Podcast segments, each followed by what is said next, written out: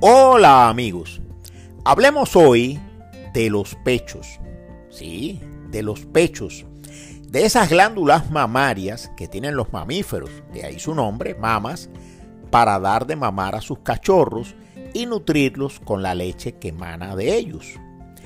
Pero esos pechos, esas mamas, senos, ubres, lolas o tetas, hay mil y una manera de llamarlas, tienen otras funciones en los humanos. O como nos enseña la investigadora de la Universidad de Stanford, Marilyn Jalom, esas mamas tienen otras identidades que los humanos han encontrado o se han inventado a través del tiempo y de eso, de esa historia, vamos a contarles hoy algunos detalles. Los pechos tienen en primer lugar una función nutritiva básica y muy bien definida que para eso se desarrollaron, ¿no? Bien mirado, los mamíferos, todos los mamíferos, incluyendo los humanos, han sobrevivido y crecido gracias a los pechos de sus madres. Tan fundamental ha sido el amamantamiento para los mamíferos que las crías, si usted prefiere los bebés, nacen con dos condicionamientos genéticos. La búsqueda instintiva de la fuente nutricia, el pezón, y la capacidad de succión. Esos pechos han sido siempre, o casi siempre, símbolos de abundancia y fertilidad. Miren si no el volumen de los senos de las Venus paleolíticas que han llegado hasta nosotros en forma de estatuillas. El pecho femenino llegó a ser, y esto no es broma, el pecho estatal, el pecho de la república que alimenta a sus hijos durante la Revolución Francesa. Las mujeres que daban de mamar a los hijos de otras mujeres, las nodrizas, los biberones, la leche de otros mamíferos como la leche de vaca, la leche pasteurizada o en polvo y maternizada, en fin, todas las formas y maneras más o menos modernas de suplantar el legítimo pecho de la madre humana vinieron después y poco a poco en el decursar de la historia. Suplantación esa, la de la leche materna, que tiende a romper de ahí la insistencia actual en la lactancia materna, la relación madre-lactante, mediada entre otras cosas por una hormona llamada oxitocina.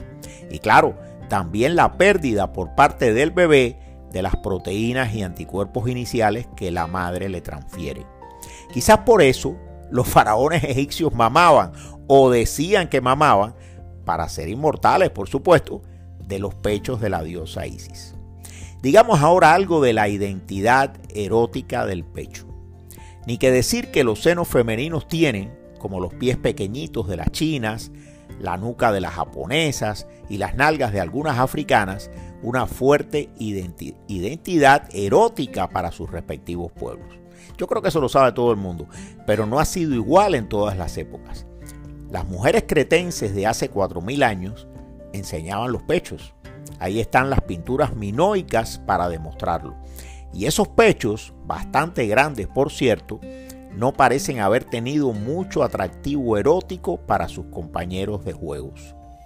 Los griegos clásicos que idealizaban el cuerpo humano cincelaron Venus casi, casi perfectas. Ahí tienen la Venus de Milo, pero eran poco eróticas. Ese no es el caso de los etruscos que para algunos historiadores inventaron la pornografía. Las bacanales etruscas, ahí están las pinturas de sus tumbas, ¿sí? de sus muy decoradas tumbas, para demostrarlo, le dieron una relevancia al pecho femenino que no se había visto hasta ese momento en la historia. Y entonces llegaron los romanos, y llegó Popea y Mesalina, bueno, el acabose. Pero en la Edad Media se pierde la identidad erótica del pecho. La mujer de verdadero valor como casamentera era la de 13 o 14 años. A esa edad se casaba. Bueno, la casaba. Paría todo lo que fuera posible y se moría pronto, muchas veces de parto. Por tanto, los pechos más atractivos eran los pequeñitos, los de las niñas y adolescentes. Y la iglesia hacía el resto, condenando todo lo que fuera erótico, por lo menos públicamente. En el Renacimiento las cosas comienzan a cambiar un poco. Un poco bastante, porque el promedio de vida de la mujer se eleva. Miren a Rembrandt, a Rubens y a Tiziano, pechofílicos los tres. Y más tarde, ya en pleno romanticismo, el seno femenino vuelve por sus fueros y cobra protagonismo como ente erótico de pleno derecho. A mediados del siglo XIX llega la fotografía y con ella comienza la pornografía dura. Y en la pornografía dura y en la blanda más aún, el pecho femenino se lleva casi siempre el primer plano. Luego arriba el cine y las lolas. En fin, las tetas de cine que se hacen las reinas. Jane Russell, la música del millonario Howard Hughes, el de la película El aviador. Marilyn Monroe, por supuesto. Jane Manfield, Sofía Loren, Anita Ekberg. ¿Se acuerdan de la Dolce Vita? El striptease y el baño en la fuente de Trevi. Gina Loyobrígida, Sarita Montiel. Bueno, en fin, ¿para qué seguir? Fue, quien lo duda, la época de la mujer como objeto sexual. Sin olvidar a Sigmund Freud y el sueño oculto de los varones. Bueno, un tema complicado ese para otro día.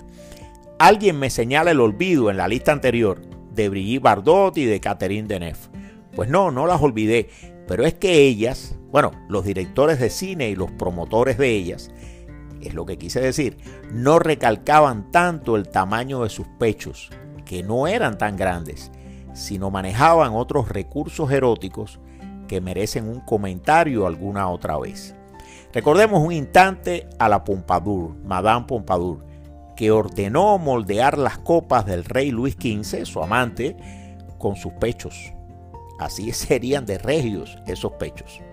Mencionemos ahora, y es importante, el pecho patológico o médico, el pecho como identidad mórbida en sus dos grandes vertientes, el cáncer mamario, una lamentable realidad impuesta por la genética y algunos otros factores internos y externos, de la que cada vez cobramos más conciencia y a la que vamos venciendo poco a poco.